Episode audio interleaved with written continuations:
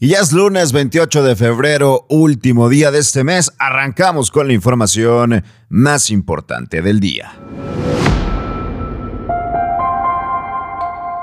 Estado anuncia el fin de la cuarta ola de COVID-19. Nuevo León al 100% de aforo. Alcalde de Santiago pide apoyo para el sector restaurantero y comerciantes de la presa de la Boca. Te contaremos. Masacre en Michoacán. Asesinan a 17 personas afuera de un velorio. Además, mandan avión de la Fuerza Aérea Mexicana en búsqueda de rescate de mexicanos en Ucrania. Y comienzan pláticas de paz entre Rusia y Ucrania con el objetivo de negociar un acuerdo. Comenzamos. Qué gusto saludarte en este lunes 28 de febrero con la información más importante del día. La secretaria de Salud de Nuevo León, Alma Rosa Marroquín, anunció el fin de la cuarta ola de COVID-19 en el estado. Señaló que tanto los contagios como hospitalizaciones y fallecimientos por esta enfermedad han bajado considerablemente, quedando en 295 casos positivos registrados al sábado pasado. Es por esto que el gobernador de Nuevo León, Samuel García Sepúlveda, declaró la apertura del 100% de los aforos en espacios abiertos y cerrados para todos los giros comerciales en la entidad. Arrancamos la semana con muy buenas noticias. Nuevo León al 100% de aforo, lo dice el gobernador del estado. Llegó el momento. El día de hoy podemos celebrar que hemos salido de la cuarta ola de COVID. Y por eso, el día de hoy, como lo hacemos todos los domingos, se calibra y se ajusta la estrategia de salud. El día de hoy oficialmente decretamos la salida de la cuarta ola COVID y la reactivación total en el estado de Nuevo León. Y además el gobernador del estado anunció que harán hincapié en la importancia de la vacunación contra el COVID-19 y celebraron los altos grados de participación en el programa de vacunación transfronteriza. Ojo, pidieron a los ciudadanos respetar los lineamientos, entre ellos no acudir a la vacunación sin previa cita, a seguirnos cuidando, a usar el cubrebocas, la sana distancia, a seguirnos vacunando, pero hacerlo de la manera adecuada. Cuídenme, por favor, el programa de la vacunación transfronteriza. Amigos, amigas, nadie lo tiene más que Nuevo León. Tenemos 500 mil vacunas gracias a Texas. Aquellos que van sin cita me están manchando un programa de primer mundo, me lo están distorsionando y eso me provoca broncas que luego nos pueden tumbar el programa. Llevamos 80 mil de las 500 mil. No arriesguen. Es un programa que nos está dando Estados Unidos gratis. Si siguen yendo sin cita y los medios sacando que hay filas, los americanos están viendo todo y me están reclamando que qué está pasando. A todos les pido, cuídenme el programa, está bien organizado.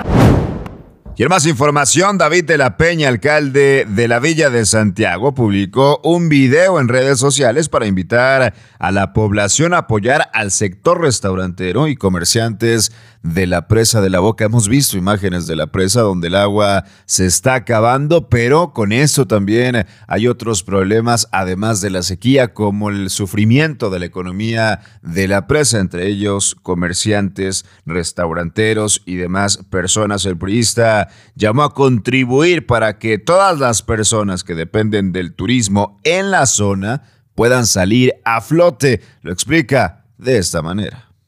La falta de agua no es culpa de Nuevo León, no es culpa de Santiago, ni tampoco de las familias de nuestro municipio, que se han esforzado de todo corazón para ofrecernos lo que tienen. No es culpa de nadie, pero sí es problema de todos. Así que tenemos una oportunidad única para ayudarnos unos a otros, para vencer esto juntos, para decirle a esta sequía que el corazón de Nuevo León es más grande que este y cualquier otro problema. Así que te lo pido de corazón, ven y apoya a las familias de Santiago.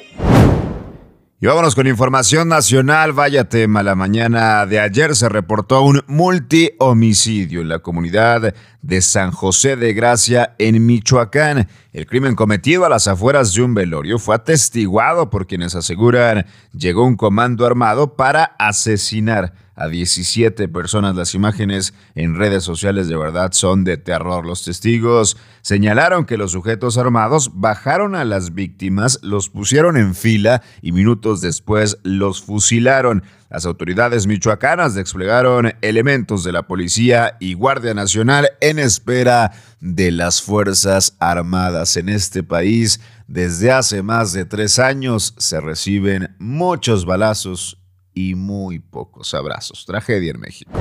Y un avión de la Fuerza Aérea Mexicana despegó rumbo a Rumania para auxiliar en la repatriación de los mexicanos que lograron salir de Ucrania. El jefe de la oficina del canciller Marcelo Ebrard, hablo de Daniel Millán, detalló que serán 22 mexicanos y sus familiares quienes aborden este avión. Además señaló que se tiene contemplado abordar a más mexicanos que hayan salido del país ucraniano con sus propios autos. La nave encargada de la tarea es un Boeing 737-800 con una capacidad para 150 pasajeros, intentando sacar la mayor cantidad de mexicanos de territorio ucraniano.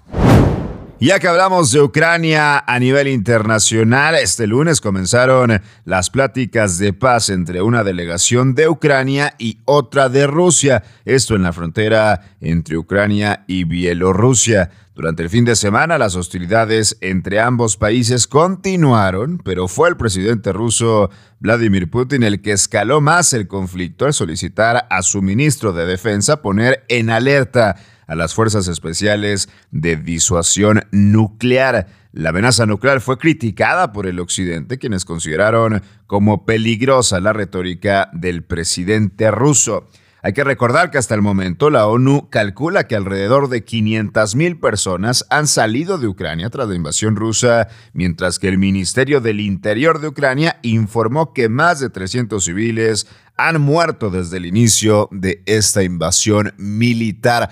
Ojo con lo que pasa hoy en el mundo porque comienzan los diálogos en búsqueda de paz entre Rusia y Ucrania. El llegar a un acuerdo será completamente vital. Hasta aquí la información más importante del día en contraportada por Altavoz MX. Yo soy César Ulloa, arroba César Ulloa G y te deseo que tengas un excelente día y una excelente semana. Nos escuchamos mañana.